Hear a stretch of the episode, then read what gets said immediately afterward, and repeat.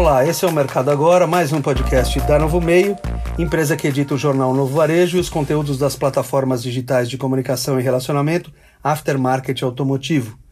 Em nossas conversas com lideranças do setor, vemos que não é exagero afirmar que nos próximos meses, trimestres e até semestres emergirá um novo mercado de manutenção automotiva, que nascerá dos abismos da depressão econômica e social, pronto para continuar a ser responsável por cifras que o coloca como uma das mais importantes cadeias de negócios do país.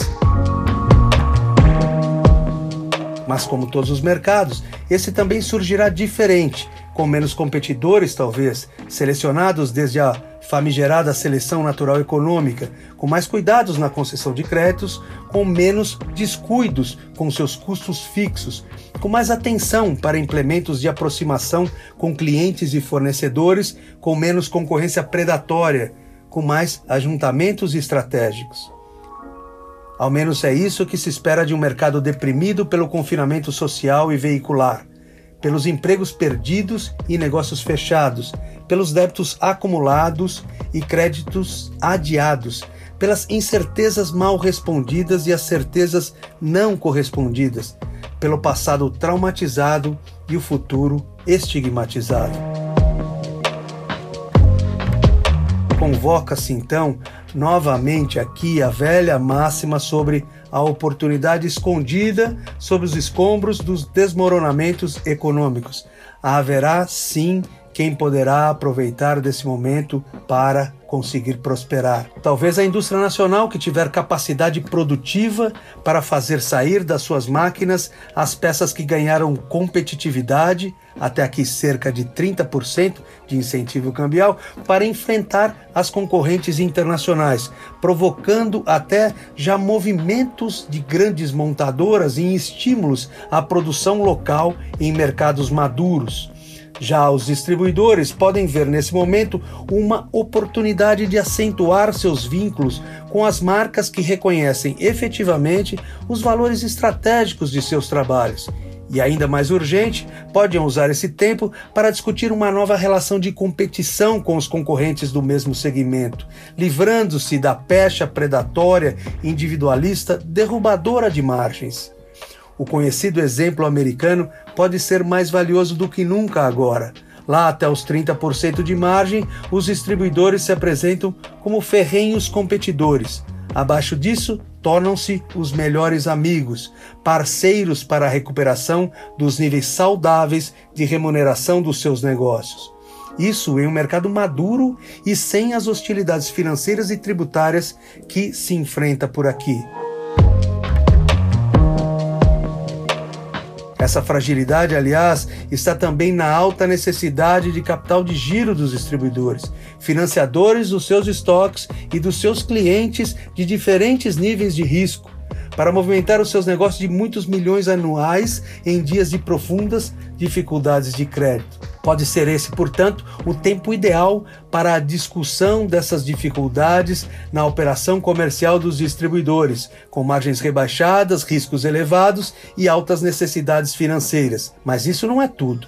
A confusão na política tributária no país se apresenta como mais uma pauta urgente dos distribuidores. A discussão sobre como lidar com permitidos mecanismos estaduais protecionistas, disparidades nas regras de concorrência e geração de um custo de inventário até dobrado pelos tributos apontados nos balanços. Já os varejos aparecem mais confortáveis nessa posição de maior último vendedor da cadeia do setor, estrategicamente espalhados para atender toda a enorme frota nacional nesses milhões de quilômetros do nosso território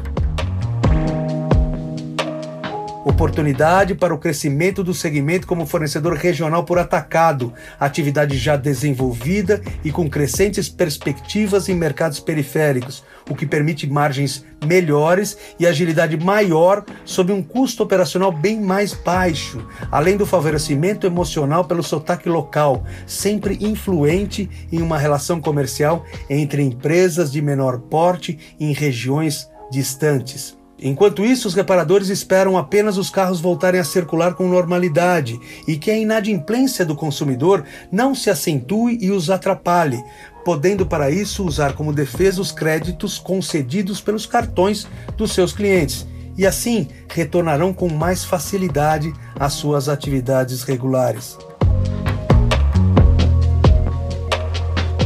Brevemente, desde o que se permite ver além das densas nuvens surgidas do estrondo que sacudiu os mercados, teremos dias com uma indústria e um comércio depurado, debilitado, deficitário até ainda por algum tempo, mas que seguirá dia a dia verdadeiramente unido e regido por medidas inteligentes, recuperando seu espaço de relevância como a maior cadeia de negócios para a manutenção da frota veicular nacional. Muitos demorarão um tempo maior para a recuperação dos níveis anteriores. Alguns voltarão primeiro ao equilíbrio financeiro e operacional. Poucos perceberão que podem usar a diferença posta na velocidade de resposta, na agilidade do revide, na mudança de modelos, no olhar cooperativo e inovador para conquistar novos espaços.